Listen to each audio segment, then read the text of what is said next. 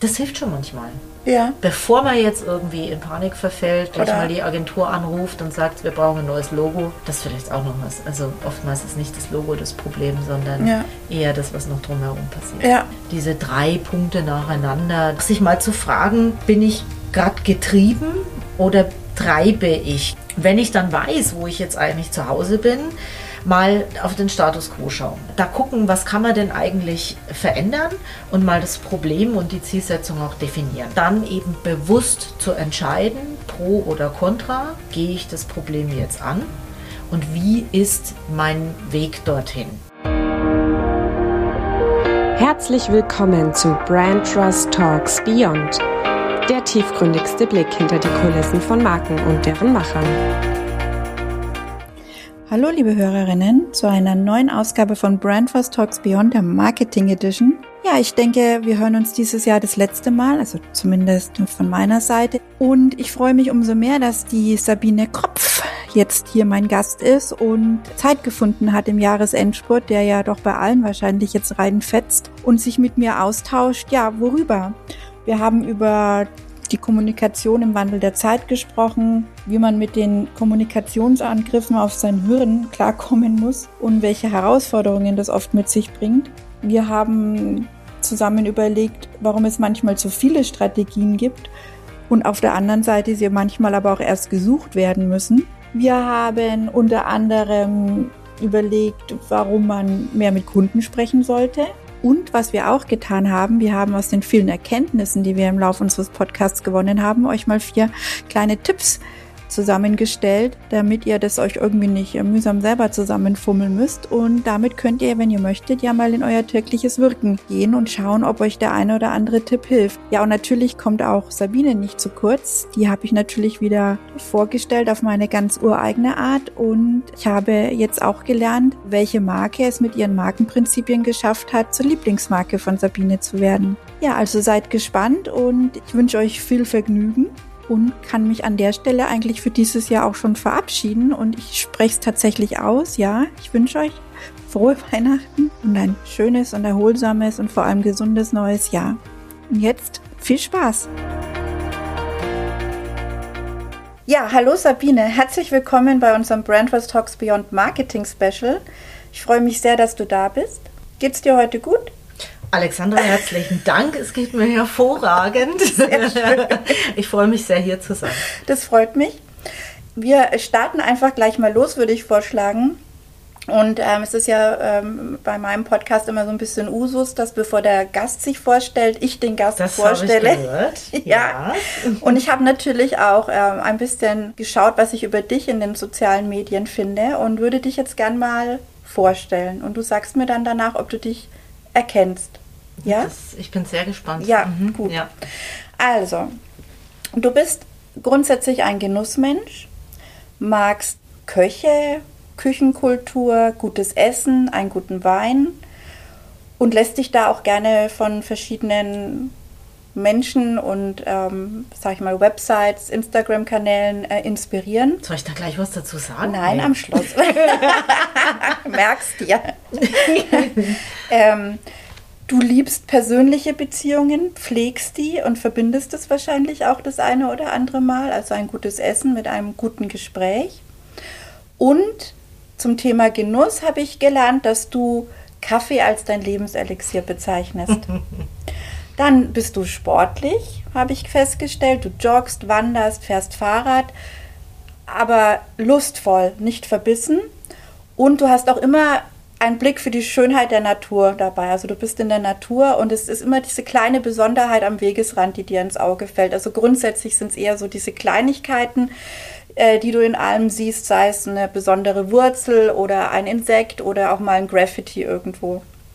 Du gibst dein Wissen gerne weiter, befähigst gerne, bist deswegen auch seit einigen Jahren an verschiedenen Weiterbildungsinstituten Dozentin.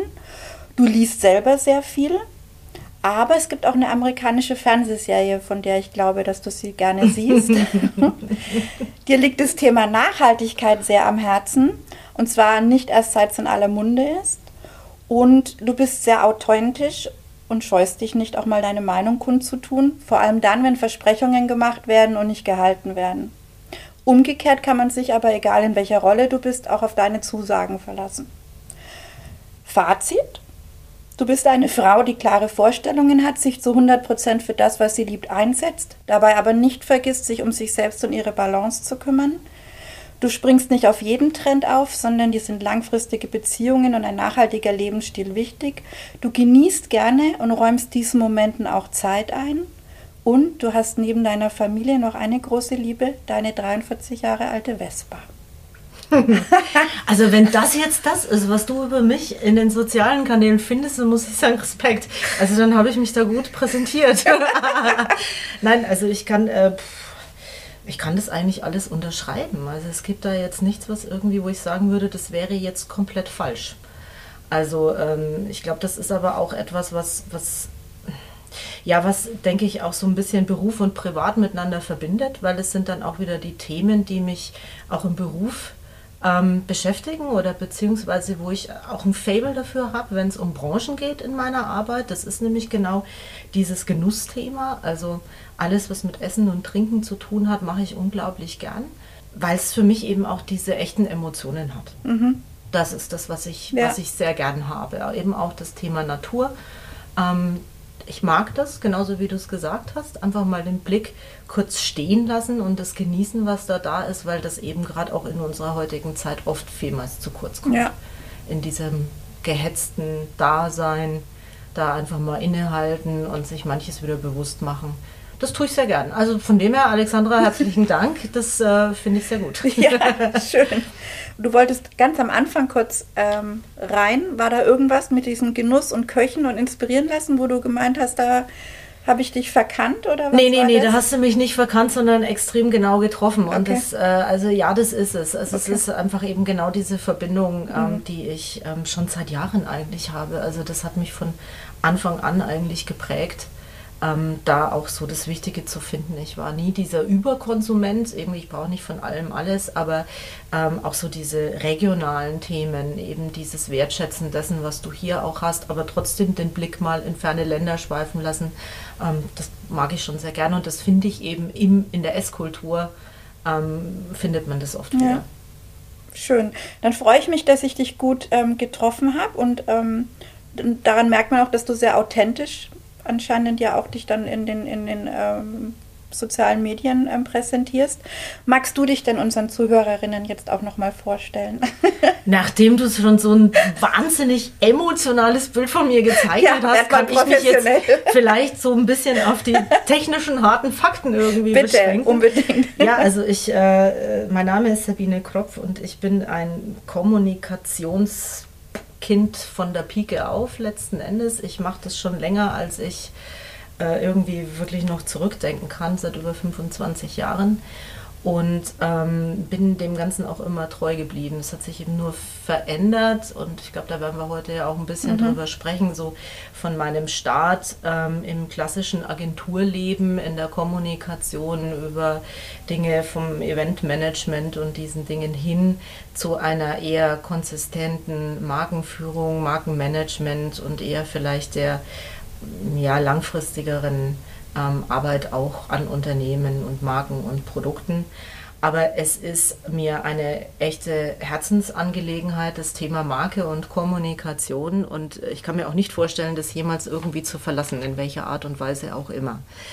Ich bin Geschäftsführerin heute im Ideenhaus, eine Firma, die seit Jahrzehnten sich genau den Themen verschrieben hat, in denen ich auch zu Hause bin. Also es könnte nicht besser für mich sein. Perfect Match. Perfect Match, ja, würde ich auch so sagen, in einem wahnsinnig mega tollen Team, ähm, mit dem wir zusammen seit 32 Jahren Unternehmen und Marken begleiten, äh, hin auf den Weg auch in der Zukunft noch Relevanz zu haben.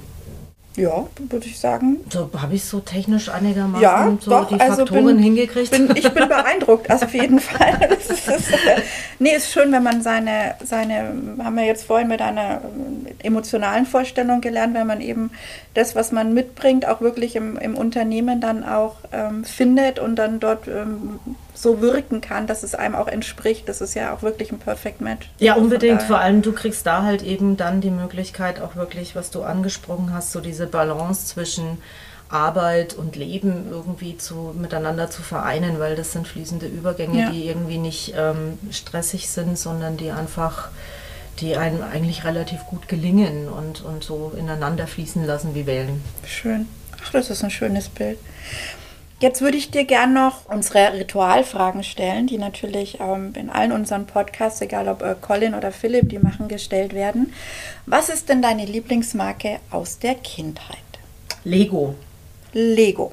ganz klar. Ich war nie ein Puppenkind. Ich war nie ein klassisches Mädchen in rosa, sondern ich war immer schon der eher lösungsorientierte, ich baue Dinge nachvollziehbar zusammen und es kommt ein Ergebnis dabei raus. Deshalb passt diese Marke Lego für mich nach wie vor.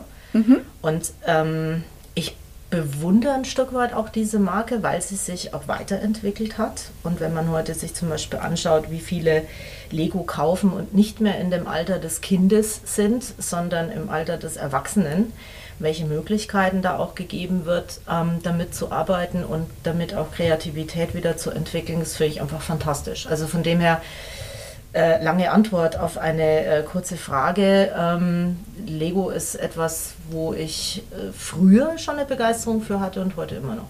Was ist denn deine aktuelle Lieblingsmarke? Klingt fast, als ob es Lego noch sein könnte, aber ich frage trotzdem mal. Äh, ich, also es fällt mir unglaublich schwer zu sagen, das exakt genau ist meine absolute Lieblingsmarke. Ich glaube, es gibt eine Marke, die ich bewundere und die ich immer wieder, auf die ich immer wieder gucke und das ist die Marke Vitra. Toll, ja. Du fragst mich eh gleich warum, deshalb erzähle ich es Ja, bitte. mal. Ja, sehr schön. Da gibt's ja, es gibt ja so Prinzipien, nach denen Vitra arbeitet Mhm. und maßgeblich eben zwei Prinzipien, die sie seit Jahren wirklich kultivieren und immer wieder durchhalten. Jedes Teil, was an einem Vitra-Produkt vorhanden ist, hat eine Funktion.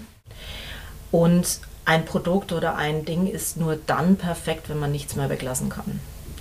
Und das ist, finde ich, eine unglaublich faszinierende und vor allem auch so einfache Art und Weise, eine, eine Marke über Jahre hinweg konsistent zu führen. Völlig nachvollziehbar, keine verkopfte Strategie, die da irgendwo dahinter steckt, sondern eine klare Ansage und eine klare, auch ein klares Versprechen an den Kunden, an, an alle, die mit dieser Marke zu tun haben. Und das finde ich ähm, dort einfach sehr faszinierend. Wusste ich jetzt so im Detail nicht, aber tatsächlich, wenn ich jetzt drüber nachdenke und mir ein paar Produkte, die ich kenne, vor Augen führe, dann ja. Es gibt natürlich noch vieles, was diese Marke noch weiterhin auszeichnet, aber das sind eigentlich so diese zwei Grundgesetze, die immer vorhanden sein Ja. müssen. Andere Themen sind, dass sie eben keine eigenen Designer haben, sondern sich immer Designer von außen holen. Also immer wirklich mit, mit auch renommierten natürlich zusammenzuarbeiten, mit Möbelentwicklern zusammenzuarbeiten, die eben dann diese Produkte entwickeln, aber nicht ähm, per se im Unternehmen verankert sind. Auch da hast du immer diesen, ähm, dies, diesen Einfluss dann von außen, den man positiv eben nutzen kann. Du hast ein starkes Unternehmen, was weiß, was es kann, aber eben die Kreativität, die dann immer wieder neu hinzukommt, das ist so ein, anderer, ein anderes Thema dazu. Also von dem her gibt es sicherlich noch ein bisschen mehr, über das man erzählen könnte, aber so diese Grundprinzipien von Vitra finde ich einfach faszinierend, eben auch aus dem, aus dem Thema der Marken, des Markenmanagements heraus. Ja, und Vitra äh, gibt ja ganz viele Klassiker, so gerade auch im, also jetzt hier im Büroumfeld zum Beispiel oder auch im Privaten, wo ich sage, also das erkennt man dann schon. Also ich sag mal, Ja. die haben schon so ein irgendwie, man erkennt Mi- Vitra einfach Genau. zum Teil. Und Ja, und daher, über manches wundert man sich auch, wenn man es dann mal sieht und dann stellt man fest, ach, das ist auch wieder. Ja. Also auch bei den neueren Sachen, die man dann eben Ja. hat, die sich da wieder etablieren. Ja. schön. Hatten wir noch nicht die Lieblingsmarke. Und dann ist die letzte Frage, die ich dir noch zu dir jetzt stelle. Jetzt. Was ist denn dein Einwort wert? Ähm, so ein Einwortwert kommt ja aus einem heraus, aber Mhm. ist, glaube ich, auch etwas, was von außen sichtbar ist. Und ähm, du hast mich ja schon gewarnt, dass diese Frage kommt. Das Ja, muss ja, ich bin ja nicht von dem ganz so fies. Konnte ich natürlich ein bisschen auch drüber nachdenken, aber ich bin immer wieder beim selben gelandet. Äh, pragmatisch. Pragmatisch. Mhm. Das mag langweilig klingen und irgendwie auch ähm, So ein bisschen, oh. Klingt entlastend, finde ich, wenn jemand pragmatisch ist. Ja, und ähm, wenn man einfach auch mal schaut, was bedeutet denn pragmatisch, dann ist das eben eher dieser Wille, ähm, Dinge zu lösen und zwar nach einem, nach einem klaren Ziel, zu sagen, ich habe ein Ziel vor Augen und ich finde den Weg dorthin und es wird funktionieren. Also das bedeutet Pragmatismus ja auch, dass man auch auf gelernte Verhaltensmuster zurückgreift und weiß, okay, wenn ich das tue, ist die Gefahr, dass was schief geht, relativ gering. Und so lernt man ja auch schneller zu handeln und schneller Entscheidungen zu treffen, weil ich eben gewisse Entscheidungsstrukturen vielleicht schon darunter habe. Und ähm, ich glaube, das macht mich jetzt auch in unserem Unternehmen so wertvoll, weil gerade in der Kreativität braucht es dann eben oftmals auch so Pragmaten, mhm, mh, die dann eben diese Ideen und, und vielleicht auch Visionen oder Vorstellungen von Zukunft auch wieder realisierbar machen. Mhm. Weil wenn du sonst nur in den, in den Sphären von, von Elon Musks äh, Ich fliege zum Mond oder zum Mars äh, Themen irgendwie agierst und hast niemanden, der dann diese Visionen auch irgendwo in die Realität bringt, wird schwierig. Und ich glaube, da können sich auch sowohl äh, unsere Mitarbeiter als auch unsere Kunden immer darauf verlassen, dass wir das oder dass ich dann einen Weg finde, die Dinge einfach zu handeln, ohne daraus ein Trauma zu machen. Ja, finde ich extrem äh, spannend und vor allem auch extrem wichtig. Ist es denn was, was du, was du sagst, es ist jetzt was, was du festgestellt hast, wo, wo du dich jetzt damit beschäftigt hast, wegen dem Einwortwert? Oder ist es was, wo man sagt, in, grundsätzlich in einem kreativen Umfeld sollte das eigentlich äh, gang und gäbe sein und wird auch darauf geachtet, dass äh, in Teams oder im, im, in den, in den äh, sag ich mal, Mitarbeitergefügen auch immer jemand so wie du dabei ist, der sozusagen die Kreativen, wo ja viel auch Geschmack, ein bisschen, ein bisschen Befindlichkeit vielleicht das eine oder andere Mal ähm, mit reinspielt, dass da eben äh, auch so ein bisschen so eine Balance geschaffen wird. Ist das. Ich glaube schon, dass, ja. das, ähm, dass das jetzt keine Ausnahme ist bei mhm. uns. Ich glaube schon, dass es das ähm, braucht, weil du bekommst sonst Dinge einfach auch nicht gelöst. Ja. Also das, sonst, sonst dreht man sich dort im Kreis und dann, und dann passiert eben nichts. Und ich denke, das ist schon so, dass das in vielen Unternehmen der Fall ist. Auch zwischen Produktentwicklern oder Innovationstreibern und, und dann eben wieder eher das, die Projektoffensive vielleicht dann da ist, die die Dinge dann wieder, mhm. wieder umsetzt. Also dieses Spiel aus, wann, wann bin ich kreativ, wann, wann denke ich in eine gewisse Richtung und wann bringe ich es dann wieder auf den Boden, ist wahrscheinlich in allen Unternehmen da. Aber ich gehöre eben eher zu der pragmatischen Sorte und ich glaube, das würden auch ähm, andere Leute über mich sagen. Und das ist ja auch nicht so verkehrt an so einem Einwortwert, ne? wenn das irgendwie nee. so innen und außen zusammenpasst. Nee. Ja, unbedingt, unbedingt. Dann würde ich dich gerne mal was zum, wie soll ich sagen, Agenturen grundsätzlich fragen. Also ihr seid ja eine Markenstilagentur und ähm, klar hat es viel mit Kreativität zu tun und das hat sich ja, sag ich mal, in den letzten Jahren ein bisschen gewandelt. Also die Anforderungen an solche Agenturen, sage ich einfach mal. Ähm, einfach dadurch, dass sich die Art und Weise der Kommunikation jetzt eben durch die Digitalisierung grundsätzlich mal auf, auf technischer Ebene, aber auch durch die Transformation insgesamt, durch die Möglichkeiten, die durch die technischen Möglichkeiten dann eben in der Kommunikation gegeben wurden, ähm, geändert hat. Wie, wie hat sich denn aus deiner ähm, Erfahrung Agenturen grundsätzlich, aber auch das Ideenhaus ähm, mit diesem Wandel auseinandergesetzt und habt ihr euch transformiert? Also war mhm. das, wie war das für, für euch, sage ich jetzt einfach mal? Mhm. Weil ich glaube, da mussten Agenturen schon auch die eine oder andere Feder vielleicht lassen und Vielleicht wurde auch das Image von Agenturen ein bisschen ähm, geändert. Also ich glaube, früher, das kann ich mich noch entsinnen, waren Agenturen immer so ein bisschen crazy. Ja, hier Werbespot irgendwo da und Messeauftritt hier, Aftershow-Party, irgendwie alle in schwarz, alle, alle so Künstler. Also ich sage mal, ich überspitze jetzt vielleicht auch ein bisschen, ja. Und jetzt ist es, glaube ich, eine ganz andere Welt ein bisschen. Also so ist es nicht mehr. Also du bist da schon absolut richtig, ne? So die kreativen Spinner, die halt irgendwie irgendwas machen, was man nicht mhm. nachvollziehen kann, alle schwarze Brillen tragen, schwarze Klamotten ja. und irgendwie möglichst hip daherkommen und am Abend dann ähm, irgendwie die Flasche ähm, äh, Schnaps aus der, aus der Schublade ziehen. Und ähm, das war schon so das Bild. Und das ist natürlich auch durchaus geprägt worden. Ich meine, da gibt es ja natürlich auch Filme dazu. Also auch Doris Day. Also da, da gab es, ich weiß nicht mal, wie dieser Film heißt, mit diesem Waschmittel, was ja. sie da dann irgendwie äh, aus dem Nichts herausgestampft haben, irgendwelche Werbeplakate und so.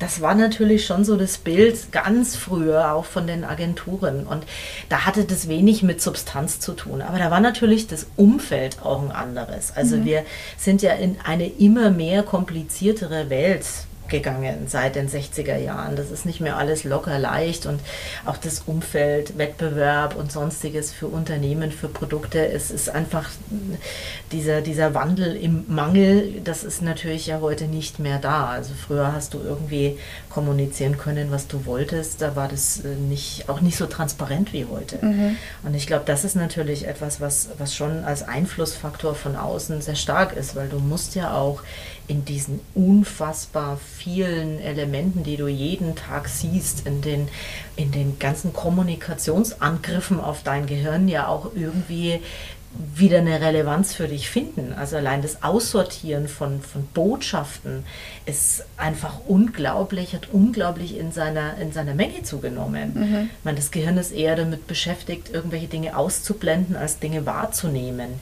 Und das sind natürlich Veränderungen, die sich über Jahrzehnte hinweg ähm, ergeben haben und wo du letzten Endes darauf reagieren musst. Ich glaube, egal wer heute hier sitzen würde aus unserem Bereich, aus unserem Geschäftsfeld, könnte nie sagen, nee, man hat sich da nicht mitentwickelt. Also da einfach auch bewusst ähm, teilzuhaben. Wenn da einer nicht mitspielt, dann glaube ich, ist er heute einfach auch nicht mehr da. Ähm, das ist natürlich in den letzten zehn Jahren nochmal sehr intensiv auch geworden mhm. durch natürlich die Digitalisierung. Kommunikationswege haben sich verändert, noch mehr Transparenz. Ich kann heute alles mal schnell googeln. Es gibt ja da auch verschiedenste KI-Systeme dazu, die mal ganz schnell offenlegen. Genauso wie du es jetzt gemacht hast von mir. Mhm. Ja, also was für ein Bild gebe ich denn im, im Außen, kannst du es ja mit jeder Marke tun. Ja? Und je konsistenter das Bild ist, desto besser ist es für dich als Marke. Je schneller wirst du in der Markendichte wahrgenommen.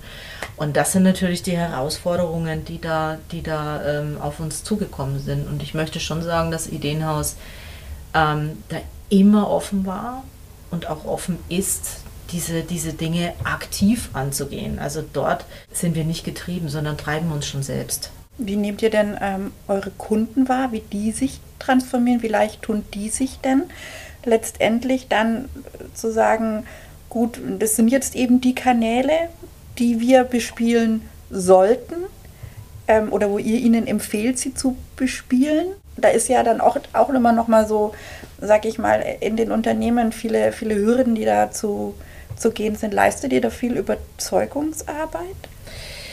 Da gibt es Unterschiede, das kann ich nicht pauschalisieren. Manche tun sich viel leichter, weil sie einfach vielleicht von ihrer gesamten DNA, von ihrer, von ihrer gesamten Werte, ähm, äh, von ihrem gesamten Wertesetting her schon aktiver oder flexibler oder auch neuer sind. Wir haben es ja natürlich auch mit sehr vielen Familienunternehmen zu tun, mit inhabergeführten Unternehmen und da überwiegt schon oftmals auch dann die Angst vor diesen, vor diesen mhm. Dingen. Verzettel ich mich dann vielleicht auch? Mhm. Also wo, wo muss ich, welchen äh, Trend muss ich jetzt hinterherlaufen und wo nicht? Und dementsprechend muss man an manchen Stellen vielleicht manchmal auch bremsen und sagen, stopp, nicht verlieren. Ja? Also zu, nicht zu sehr ähm, alles irgendwie aufmachen, weil dann kannst du es auch nicht mehr richtig steuern. Und auf der anderen Seite ist es dann oftmals dann doch eher das Treiben und sagen, Mensch, du musst mal und da müsste man mal. Ne? Müsste man mal. Und dann müsste man es mal und dann macht man es vielleicht auch irgendwann. Mhm. Also ich, das sind schon, aber da ist jeder Kunde natürlich total individuell. Und deshalb gibt es schon diese zwei Richtungen, die da da sind. Aber ist denn, das, das würde mich mal interessieren, weil äh, diese Angst, also ich, ich kann so aus eigener Wahrnehmung nur sagen, dass ich, also wie manche Unternehmen auf mich wirken, manche versuchen, irgendwie mitzuhalten und zu, haben ein grundsätzliches Verständnis irgendwie dafür, dass äh, irgendwas sich geändert hat und dann, dann tun sie auch was. Dann mhm. wird vielleicht eine Agentur beauftragt. Aber das, das, bringt ja nichts. Also ich muss ja in irgendeiner Form sagen, okay, ich muss ja auch eine Beziehung aufbauen zu meinem Kunden heutzutage. Also das ist ja, und das haben, glaube ich, viele noch nicht verstanden. Also wie sehr ähm, wenn ihr in, in, in den Unternehmen arbeitet, mit den Unternehmen sprecht, ähm, wenn ihr Briefings bekommt, Briefings sind ja, glaube ich, auch ein eigenes Thema, ja, wie gut oder wie schlecht die sein können. Können wir auch kurz drüber sprechen, kein Thema. ja, gerne, also wirklich, das ist ähm, immer, immer, ähm, immer, ja, was auch immer man meint zu briefen. Ähm, und wie sehr stoßt ihr letztendlich vielleicht auch im Unternehmen eine, eine, eine neue Denkweise an?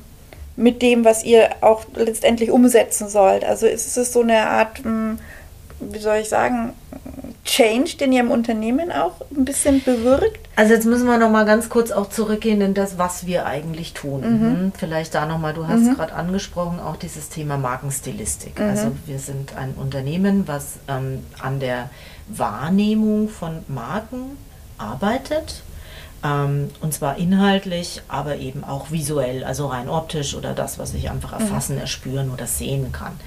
Ähm, alles, was wir tun, basiert immer auf einer Strategie.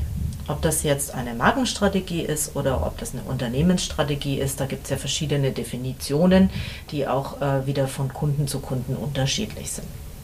Aber es, alles, was wir tun, ähm, basiert immer auf einer strategischen Grundlage. Sonst ähm, also wir haben keinen Kunden, der das nicht hat.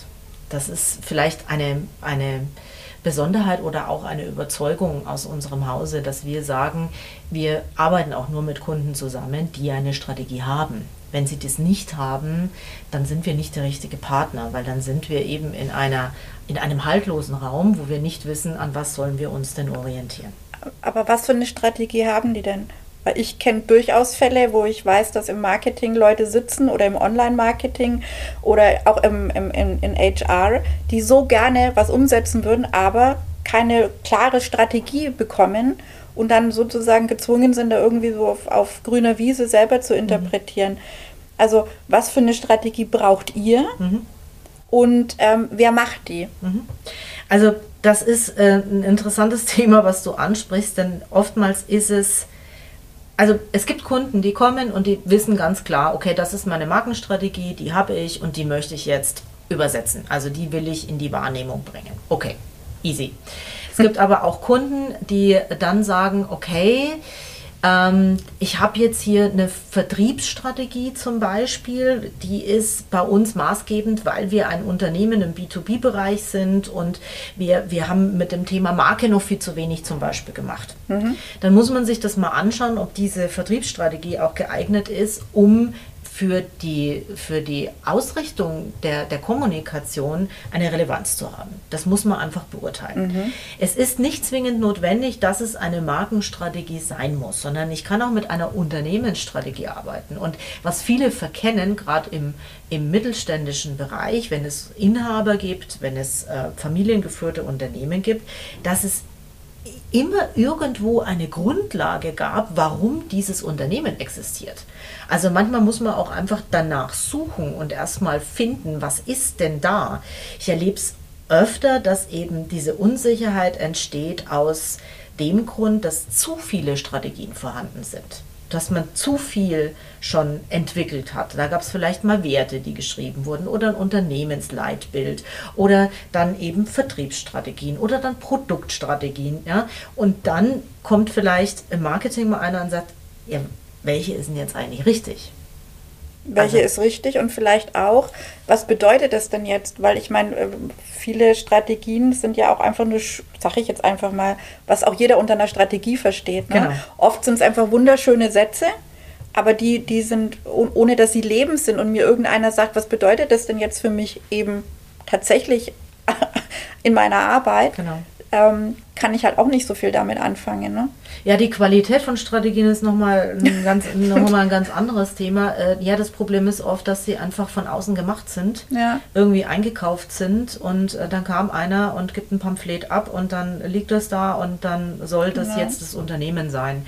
So, und da wird es natürlich schwierig. Also ähm, die meisten Strategien landen ja leider eben äh, in, in, in der Rundablage oder im, im, im Schubladen, weil man es nicht versteht. Mhm. Also das, weil es eben nicht übersetzt ist. Und das ist auch unser Ansatzpunkt, zu sagen, ähm, es ist schon fast egal, welche Strategie das da ist. Es muss nur klar sein, in welche Richtung laufe ich. Und das ist schon auch was, wo wir natürlich mit dem Kunden am Anfang in einem, in einem ersten Gespräch auch erstmal sondieren, was hast du denn? Mhm. Also was ist da, meine Bestandsaufnahme zu machen, zu sagen, was ist denn da?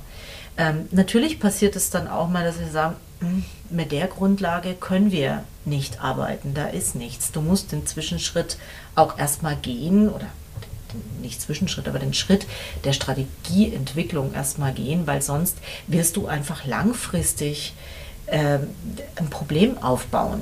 Und so sensibel muss man dann schon auch mit dem Kunden einfach mal sein und ihm das auch erklären äh, nicht drüber hinweggehen, sondern einfach auch sagen, wo, wo, wo ist der Vorteil dann auch? Wie, was tust du, was passiert hinterher? Wo, wo tust du dir vielleicht auch viel leichter? Mhm. Wir merken das ja, wenn Unternehmen das erste Mal mit einer Markenstrategie zum Beispiel zu uns kommen und, und eine gute Implementierung dazu auch haben, wie sich die Prozesse auf einmal vereinfachen weil gewisse Entscheidungsgrundlagen da sind, weil jeder Mitarbeiter eben auch weiß, was kann ich selbst entscheiden, was kann ich nicht entscheiden, was ist unsere Richtung, wo laufe wo lauf ich drauf zu.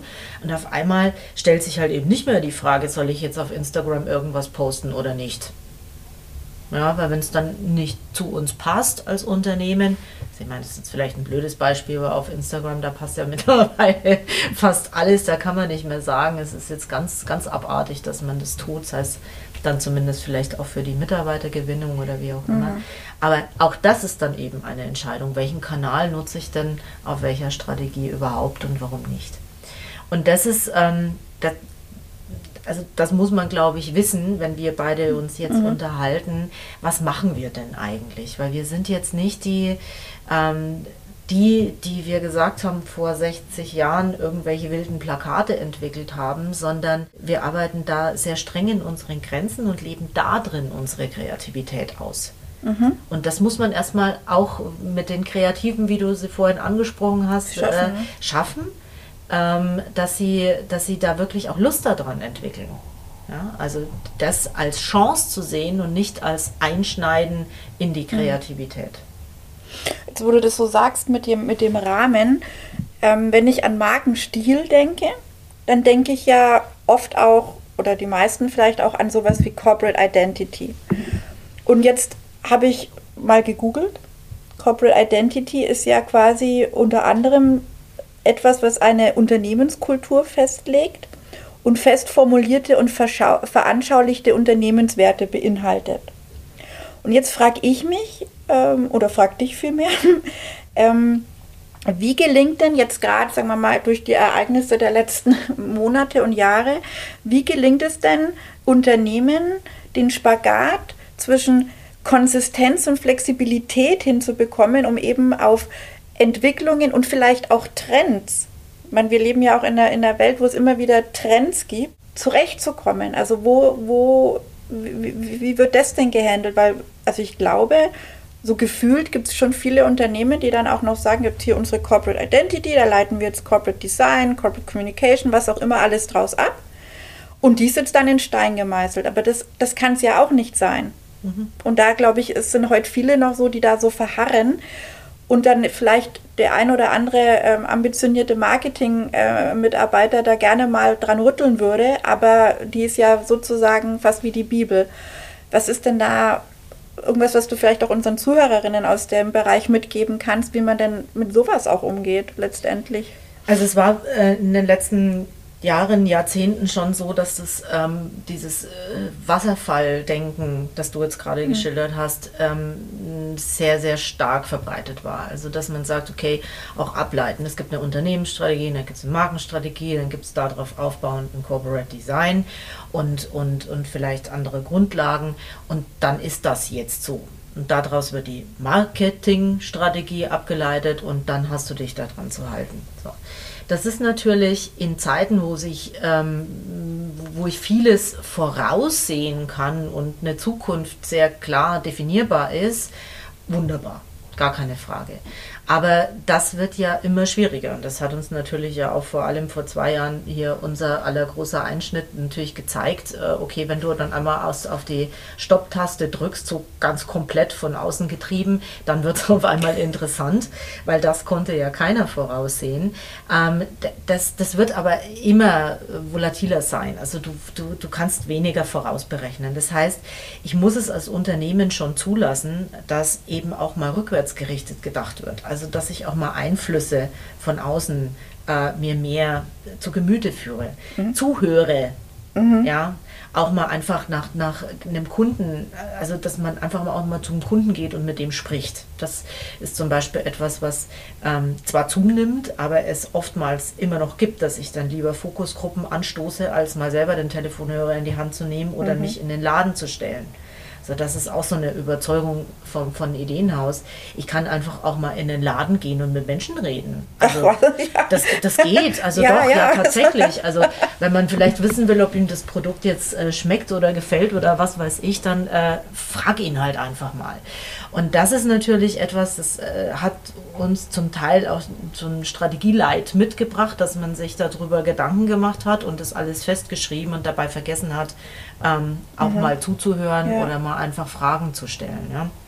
Und ähm, also wie kann ich das überhaupt angehen, ist natürlich nach wie vor schon so, es macht absolut Sinn, eine, eine eher langfristige Orientierung für das Thema Markenstilistik, auch eben im Inhaltlichen, also wie spreche ich, wie ist meine Tonalität, welche Botschaften sende ich denn generell als Marke, als Unternehmen einmal festzulegen, dort den Rahmen zu liefern. Aber dann eben auch bewusst zu definieren, worin habe ich Spielfelder. Also wo darf ich eben auch da drin dann agieren. Und die Spielfelder sind dann aber eher im Marketing angesiedelt. Genau, mhm. richtig. Und diese, das, aber da ist ein Rückschluss, muss da heute ja. passieren. Nicht mehr von oben nach unten, dass man sagt, ganz wasserfallartig und der, der dann halt unten im, im Becken schwimmt, der darf nicht mehr nach oben gucken, sondern eben diesen Rückschluss mit einzubauen. dann eben eher eine Pumpe wieder zu legen und zu sagen, jetzt geben wir mal das, was von unten kommt, auch oben wieder rein. Das ist etwas, also mehr das Managen dann dieser Marke und Marke, Marketing, Vertrieb und so weiter mehr miteinander zu verzahnen, äh, hier auch bewusst mit den Leuten darüber zu sprechen und, und sich zu treffen und das anzugehen. Das ist eben das, was, ähm, was, was dann aber auch wieder diese Freiheit eben gibt und dann aber auch gleichzeitig Sicherheit. Ja, ja das ist, glaube ich, auch was, was ich äh, oder weiß ich nicht, ob sich das alle so bewusst machen, aber in, in den Unternehmen selber, das wirst du ja vielleicht, ähm, vielleicht kommen wir doch nochmal zu der Frage von vorhin ein Stück weit zurück. Ich glaube, in Unternehmen gibt es teilweise schon noch Silos. Also da ist der Vertrieb, da ist die ähm, Produktentwicklung, da ist Marketing, da ist vielleicht Markenmanagement. Ja, aber nach außen, also außen nimmt ja das Unternehmen als Ganzes wahr. Also das heißt, diese einheitliche Wirkung nach außen wird natürlich schwierig, wenn es im Innen so unterschiedliche Silos gibt und dann irgendwo da ständig auch äh, vielleicht gegeneinander gekämpft wird oder sich übertrumpft werden soll oder was auch immer. Schafft ihr es denn, wenn ihr dann in solchen Unternehmen drin seid, da auch so diesen Zusammenschluss zu bewirken? In, oder ist das irgendwo auch was, was ihr vielleicht als, als ähm, Add-on habt? Sozusagen der Change äh, ein bisschen? Äh, ja, nein. Also wir alleine schaffen das nicht. Mhm.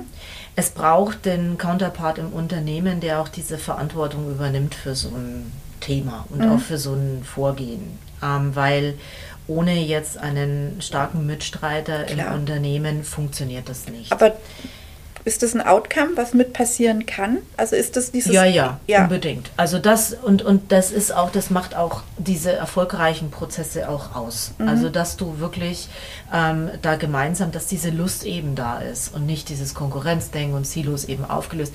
Der, das hat ja alles seine Berechtigung grundsätzlich. Das sind Leute, die dann eben das eine besser können als das andere. Aber man muss auch da die, die Möglichkeiten geben, dass man eben sagt, okay, äh, auf einer gewissen Ebene diskutieren wir alle im, im gleichen Boot und jeder hat seine, seine Berechtigung da drin und dann trägst du es wieder in diese Silos hinein. Also mhm. sie sind ja nicht ganz äh, überflüssig. Das macht ja auch Sinn, nach Kompetenzen zu gehen. Und nicht nur, weil ich jetzt halt Marketing oder Vertrieb heiß, bin ich da drin, sondern weil ich das halt auch sehr gut kann. Mhm. Und ähm, das kann man natürlich fördern. Und sowas sprechen wir dann auch im Unternehmen an, dass es das braucht. Ich meine, das ist ähm, natürlich das, was du ansprichst und was ja, gehe ich nochmal darauf zurück, auch deine Recherche gebracht hat ähm, über mich, äh, mhm. äh, ne? dass man ja eben sagt, okay, es ist ein Bild, das du außen wahrnimmst, egal wer es geprägt hat. Mhm. Ja. Aber äh, nochmal, es, das klingt so, so einfach und du sagst, ja, ja, klar, im Unternehmen da jemanden zu haben, aber der muss ja manchmal auch über Widerstände hinweg rennen. Das ist nicht ganz einfach, das auch zu erreichen, Nein. dass man das dann eben auch schafft, da, da konsistent zu arbeiten. Nein, aber was, was ich ja gerne mit dem, oder wir von Brand Trust mit diesem Podcast auch ein bisschen bewirken wollen, ist eben zu sagen, okay, es ist möglich, es mag nie einfach sein. Und es gibt vielleicht diesen einen kleinen gemeinsamen Nenner, wenn der jetzt, wie auch immer, woraus der jetzt kommt, wo man sagt, gut, wenn wir das anstoßen, und uns dieses Bewusstsein eben schaffen, dass wir nach außen ja ein Gesamtbild abgeben. Es macht doch auch wahnsinnig Sinn, dann auch im Innen zu versuchen, diesen gemeinsamen Nenner zu finden und uns gegenseitig da zu unterstützen und eben nicht diese, diese Grabenkämpfe zu haben ähm, die da eben sind, weil man eben Silos schützen will, weil man seine eigene Kreativität in, in Vordergrund stellen will oder was auch immer, sondern dass man eben dieses Gesamtbild nach außen harmonisch vielleicht auch abgeben sollte und das alles für alle ja auch ähm, äh, einen, einen Wert hat und aufs Gesamtunternehmen einzahlt, ja. Also die Kunst, glaube ich, im Marketing und, und darüber sprechen wir ja heute, ist, glaube ich, auch zu erkennen, an welchen, an welchen Punkt muss ich denn ansetzen. Ist das jetzt eben auch ein Thema, das ich im Marketing lösen kann? Oder ist es ein Thema, wo ich die Ebene höher muss? Also wenn ich jetzt zum Beispiel auch über Konsumentenstudien. Ich meine, man betrachtet doch viel, das tun wir ja auch, soziokulturelle Trends uns anzuschauen. Das macht ihr von Brand Trust mhm. ja auch ähm, zu schauen, wie, wie tickt denn unser, unser Verbraucher heute? Was, was hat er denn für Bedürfnisse? Was hat er für Nutzen? Dann bekomme ich da Insights, dann bekomme ich diese Informationen. Und dann muss ich mich im Marketing schon fragen, ist das jetzt was, was ich was ich auf, in, in meinem Silo lösen kann, wo ich einfach schauen kann, muss ich vielleicht Botschaften anpassen, kann ich Kampagnen launchen, die auf diese Themen eingehen, kann ich, wie kann, in welchen Kanälen kann ich das nutzen und so weiter innerhalb meines Rahmens der Marke. Ja, kann, bin, ich, bin ich jetzt heute hier zu Hause oder ist das etwas, was vielleicht tatsächlich neu oder andersartig ist, dass wir den Rückschluss auch in, hin in die, in die Marke mhm. führen müssen? Also wann gehe ich denn jetzt auf, auf alle zu und wann gehe ich quasi innerhalb meiner Marketingaufgaben damit um? Das bedingt aber, dass ich klar weiß, was darf ich und was darf ich nicht. Mhm. Und deshalb braucht es diese starren Regeln oftmals schon noch. Ja? aber eben auch eine klare Ansage, so und das ist aber dein Feld und in dem lebst du dich aus und in dem kannst du eben auch mal Entscheidungen treffen, die du nicht erst über alle Wasserfälle wieder ähm, durchdeklinieren musst. Wie viele Unternehmen kennst du, die so, die so sind, mich schon? Weil ich glaube, das ist, da ist gerade eine Entwicklung vielleicht hin dazu, aber wie viel kennst du, die auch wirklich so agieren, die ihren Marketingleuten oder den Leuten, die letztendlich dann ähm, diese, diese ähm, Strömungen und Trends auch wahrnehmen, erkennen, vielleicht eben durch mm, Social Listening Tools. Du sagst, Marketing muss auch zuhören. Da gibt es ja Tools dafür, ja. da habe ich auch bestimmt tolle Erkenntnisse. Aber die Kunst ist ja dann letztendlich, diese Erkenntnisse auch zu interpretieren und dann vielleicht auch die eine oder andere Veränderung vorzunehmen aufgrund dessen, was genau. ich als ja. Resonanz bekommen habe. Wie viele Unternehmen kennst du, die ihren, ihren Leuten dann auch eine gewisse Experimentiermöglichkeit geben? Und, und, und dieses Vertrauen auch letztendlich in die, in die Leute stecken, in, in diesem Rahmen diese Entscheidungen zu treffen? Also ich, ich würde sagen, das ist so, wenn ich auch auf unsere Kunden gucke, 50-50. Mhm. Ähm, ich habe aber schon das Gefühl, es wird mehr. Mhm. Also eben auch dieses, dieses Vertrauen geben, das ist aber jetzt auch in den letzten Monaten auch entstanden, wo man mhm. eben auch sieht, Mensch, da sind ja auch Leute im Unternehmen, denen kann ich auch trauen. Ja, das, das sehe ich. In Krisen hast du immer irgendwo das Thema, dass sich ähm, Negatives auftut und Positives ja. auftut.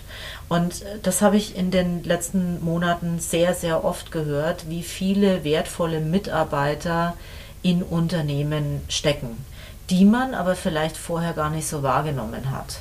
Und da fällt es dann auch wieder leichter, dann ein Vertrauen auch mal zu geben und zu sagen, okay, vielleicht sind die Rahmenbedingungen auch einfach so, dass das nicht viel passieren kann. Wo, wo, ist, wo ist unser Problem? Ja? Also mhm. ich meine, da kommt so ein Corona-Ding und pfeift alles ja. weg. Und auf der anderen Seite habe ich mir Gedanken gemacht, soll ich jetzt die Anzeige da platzieren oder soll ich sie nicht platzieren? ja egal. okay, so what? Ja, ja? Genau. Also völlig, völlig egal, weil das äh, hätte niemals die Auswirkungen gehabt von dem. Und ich glaube, da äh, steckt jetzt auch eine große Chance drin, einfach Dinge auch mal, mal einfach zu tun. Ja, mhm. Einfach mal, und wenn es dann, aber das bedingt natürlich einfach auch, dass, dass wir wieder mehr lernen, auch mal auf unsere, auf unser Bauchgefühl ähm, äh, zu hören und äh, ich habe da erst letzte Woche den Gerd Giger, Gigerenzer mhm. kennengelernt mhm. äh, und war, war wieder total angetan, kannte seine Bücher auch schon, wie er auch zwischen eben diesen emotionalen Entscheiden des Bauchgefühls und, äh, und dann diesen sehr, sehr analytischen nochmal berichtet hat, was da durchaus auch schon mal Sinn macht. Und ich glaube, so ab und an aufs Bauchgefühl zu hören und äh, und da einfach mal zu folgen, ist schon richtig. Aber das bedingt natürlich auch, genau wie du sagst, dass ein Unternehmen das einfach auch zulässt. Mhm. Ja, also nicht dann fordert, okay, das braucht jetzt Hard Facts und du musst alles mit 27 Studien belegen, sondern eben mal diese, dieses Bauchgefühl durchaus auch mal gelten lässt. Glaubst, Im Rahmen. Im Rahmen, schon klar. Braucht es da eine bestimmte Voraussetzung oder Kultur im Unternehmen oder eine Größe oder Inhaber geführt? Also hast du da so Erfahrungen? Wo ist der beste Nährboden für sowas? Also es ist schon, glaube ich, eher an der Kultur festzumachen, mhm. wie du eben auch mit äh, diesem Thema Trial and Error umgehst, ja, also Fehlerkultur mhm. im Unternehmen. Ähm, wenn ich die Leute natürlich dann sofort lynche oder irgendwie, ähm, also ist der Worst Case, Sinne natürlich, aber, aber sanktioniere äh, mit, mit äh, wenn, wenn, wenn mal eine Entscheidung ähm, falsch läuft, dann werde ich natürlich auch wenig diese Entscheidungen bekommen. Ja? Mhm. Aber auch da geht es äh, zum Steuern. Auch das fand ich da in der letzten Woche wirklich sehr interessant. Ich meine, das kann man auch eben wirklich äh, machen, dass man so Wildcards ausgibt an jeden Mitarbeiter, zu sagen, okay, du hast quasi einmal im Jahr die Chance, einen Fehler zu machen. Okay. Und wenn du, wenn du mir diese Karte dann gibst, dann ist das auch okay. Also wenn du das Gefühl hast, der Fehler war so groß, äh, ich muss diese Karte jetzt ausspielen, ja, dann, dann ist es so. Und interessanterweise, da gibt es diverse Studien dazu, ähm, passiert das dann erst gar nicht, ne? weil, weil man ja nie in seinem Berufsleben so große Fehler macht, äh, im Normalfall, dass, dass das echte Auswirkungen hat. Es ist immer nur die Angst davor, dass sowas mal passieren könnte in der Theorie, Oft, die einen, ja, die einen da dann hemmt. hemmt ja, ja. Die, dann, die dann sagt, ah nee, dann halt lieber nicht. Könnte ja zu 10% schief gehen. Mhm. Ja, das Aber ist dass es zu 90 Prozent gut geht, hast du dann eben nichts äh, parat und, und, und dann werden Entscheidungen eben anders gefällt äh, aufgrund von 10 Prozent Failure. Und das ist natürlich einfach, es ist schon kulturell bedingt. Ja, denke ich auch. Also ich glaube auch, dass es gar nicht, weil ich oft die Frage, weil ich bin ja, ich, ich stehe ja so ein bisschen also, oder wer mich kennt oder sich öfter mit mir unterhält, der weiß ja, dass ich eher so ein, so ein einfach mal machen Typ bin, better done than perfect und so weiter und so fort. Und dann bekomme ich ganz oft zu hören, ja gut, es geht vielleicht bei dir im Unternehmen, ihr seid jetzt noch nicht so groß und da ist ein bisschen mehr Spielraum und flachere Hierarchien. Ähm, wie funktioniert es denn in, in äh, wie, wie, können wir das denn in großen Unternehmen umsetzen? Dann sage ich, gut, man muss ja jetzt nicht immer gleich komplett das Marketing auf den Kopf stellen oder irgendwie alles, sondern es gibt ja kleine Dinge, wo man natürlich vielleicht einfach mal probieren kann, aber ich glaube, dass es eben viele Leute sich selber da beschränken, weil sie Angst haben vor etwas, wie du gerade sagst, was in der Theorie passieren könnte und aber praktisch nie passiert mhm. oder zum geringen Prozentteil. Und da frage ich mich immer, was muss passieren, dass eben diese, dieses Umpolen auf die 90 Prozent gehen gut oder wahrscheinlich sogar 99 Prozent passieren kann und dieses eine Prozent, okay, das kann schief gehen, so wie es die Amerikaner machen. Ja, haben wir, haben ja, also gibt es ja verschiedene Sachen, habe ich auch gehört beim Vortrag, dass da eigentlich die Mentalität ist, hey, wer nicht einmal gescheitert ist mit irgendeiner Firma, ähm, den können wir eigentlich gar nicht ernst nehmen. Ja, und bei uns ist es genau andersrum. Also wer einmal gescheitert ist, der ist ja quasi gefühlt schon unten durch. Der ist, der ist definitiv unten so, durch. Und wie, wie kriegen wir das hin, dass da so ein bisschen so eine Umdenke passiert, dass da einfach mehr Leichtigkeit ist, weißt du? Mhm. Das ist so was, was ich so gerne, also mitgeben möchte einfach. Leute, was kann genau passieren? Ehrlicherweise. Klar. Ja. Aber das ist natürlich, du sprichst da ja auch äh, jetzt gerade auch zwischen Amerika und, und, und, mhm. und, Deutschland auch. Das ist natürlich eine tatsächlich nicht nur auf Unternehmensebene andere Kultur, sondern ja, ja eben auch auf der Menschenebene. Natürlich. Ja? Also wir, wir, wir Deutschen sind eben mehr nach Sicherheit aus und, und nach Beständigkeit und äh, da der, der Bodenständige. Und wir tun alles dafür, dass diese Systeme funktionieren. Und das hat ja auch durchaus seine Vorteile, dass es eben so ist, wie es dann eben ist. Auf der anderen Seite, glaube ich, kann man sich eben immer wieder gute Dinge abschauen. Ich glaube nicht, dass wir diesen kompletten Transfer Nein. auch überhaupt leisten müssten, aber man kann eben in manchen Dingen dann eben auch anfangen. Ich glaube, man muss im Kleinen beginnen. Also das, so, so, so eine kulturelle Veränderung auch im Unternehmen zu erreichen, ist ja nichts, was ich von heute auf morgen tue, mhm. sondern das ist, braucht viele Beweise, dass es eben auch so ist. Also ich muss dann oftmals einfach mal dann zurückstecken und sagen, okay, äh, die Person hat es halt dann vielleicht auch entschieden. Ich, wenn ich die Freiheit gebe, dann, dann, dann muss ich auch akzeptieren, dass dann eben entschieden wird. Ja. Und den Beweis muss ich dann den Mitarbeitern gegenüber auch antreten. Und zwar nicht nur einmal, sondern ähm, über eine gewisse Zeit und erst dann werde ich es erreichen. Also kleine Schritte ähm, helfen da. Aber das ist im Markenmanagement auch nichts anderes. Also da muss ich auch gucken, dass ich über die kleinen Leistungen eben gehe und, und, äh, und dann schaue, wie funktioniert es bei uns. Ja. Aber sich erstmal überhaupt bewusst werden, in welcher Ebene bin ich denn zu Hause? Sind das Entscheidungen, die ich besser selber treffe oder eben in meinem Silo treffe? Oder ist das etwas, was wir auf höherer Ebene ansehen müssen? Ja, also ich bewundere das sehr, wie man äh, letztendlich das, was eine, eine, ähm, eine Strategie, eine, eine Willenserklärung eines Unternehmens ist, was man äh, tun möchte oder was man bewirken möchte oder wofür man letztendlich ähm, überhaupt da ist, äh, das dann auch zum Ausdruck bringen kann in Form von vielerlei Dingen, sei es die Kommunikation, sei es die, die Visualisierung der Produkte oder wie auch immer was. Ich würde noch wahnsinnig gern weiter mit dir darüber reden, aber wir haben ja noch ein paar trotzdem Fragen für dich in petto. Und was ich auch sehr gerne machen möchte, ist, wenn du dann Lust mit mir hast, vielleicht ähm, unseren Zuhörerinnen ein, zwei, drei kleine Punkte mitzugeben für, für ihr tägliches Wirken, wo sie sich jetzt vielleicht Gedanken drüber machen können und das eine oder andere, was wir so angesprochen haben, vielleicht einfach mitnehmen und mal denken, okay, ich probiere es einfach mal. Ja. Aber jetzt noch zwei Fragen und dann darfst du eine Frage stellen. Also, was war denn dein bester Fehler? Ähm, ich bin ungewollt schwanger geworden. äh, und da muss ich heute sagen, das war tatsächlich ähm, mein bester Fehler, weil mhm. er wäre wahrscheinlich sonst nie passiert. Mhm. Und ähm, ansonsten bin ich da wahnsinnig offen auch für eben Fehler, die ich als pragmatischer Mensch natürlich deutlich weniger mache wie ein kreativer. Also das ist schon klar, aber ich gräme mich jetzt nicht mal einen Fehler gemacht zu haben. Aber der Beste ist, glaube ich, ja tatsächlich mein Sohn. Ja, Schön. Mal schauen, ob er das irgendwann hört. Dann möchte ich dir gerne die Frage des Vorredners stellen. ja, da bin ich. Also des Vorredners ähm, in dem Sinne, sondern des letzten Podcast-Gastes vom Florian Schleicher vom Too Good To Go. Welche Nicht-Marketing-Themen inspirieren dich, neue Wege zu gehen? Welches Nicht-Marketing-Thema? Also vielleicht außerhalb deines Berufs oder ähm, professionellen Umfeldes. Was inspiriert dich da am meisten, neue Wege einzuschlagen? Ich bin ja so der Pragmatiker, ne? Neue Wege und Innovationen sind ja jetzt nicht bei mir so unbedingt zu Hause.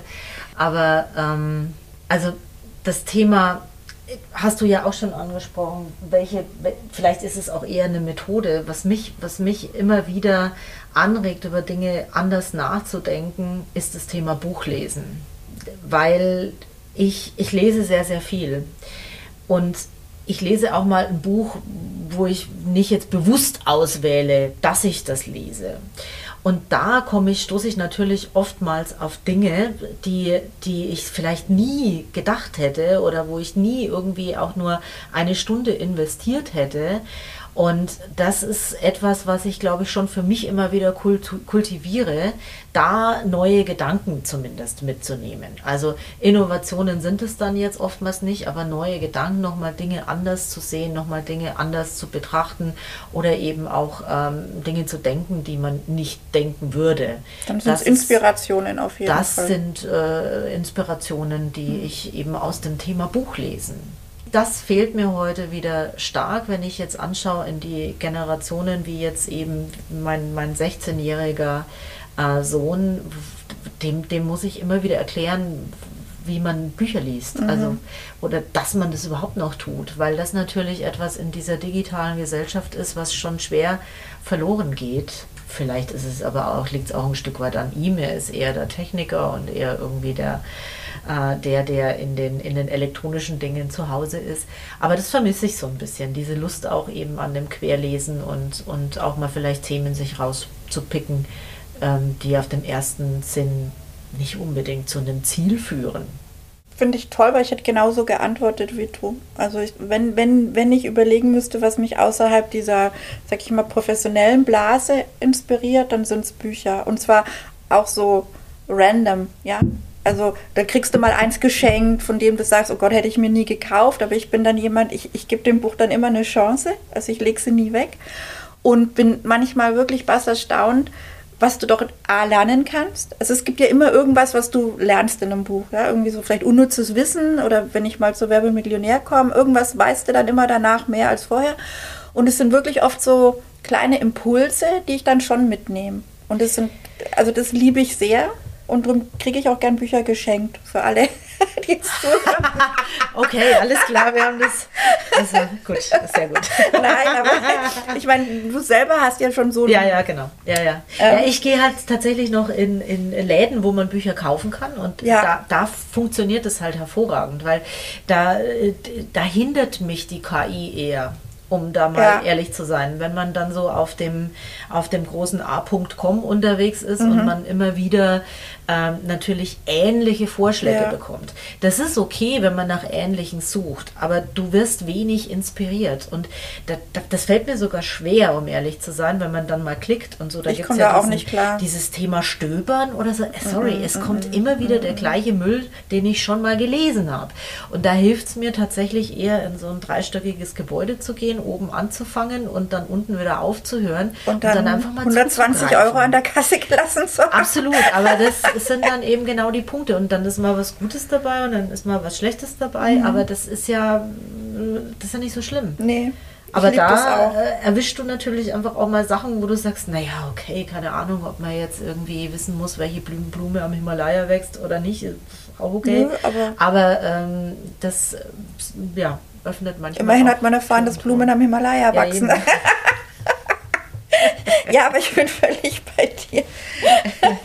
Und ich liebe es ja auch wirklich. Also ich brauche da Minimum wenn ich weiß, ich gehe in eine Buchhandlung, brauche ich, brauche ich mir mindestens zwei Stunden lang auch keinen Termin danach machen oder irgendwas. Ja, ich gehe da ja. jedes Mal. Das ist auch so ein bisschen Work-Life-Balance. Ja, ne? und, aber es gibt anders. auch immer so Schnickschnack und dann nimmst du noch da was mit. Und das ist es irgendwie ich glaube, wir springen im gleichen Laden. ja. ja, kann gut sein. ähm, ja, was würdest du denn unseren Hörerinnen vielleicht mitgeben wollen? Von all dem, was wir heute so besprochen haben. Ich habe schon was, aber ich würde natürlich dir gerne den Vortritt lassen.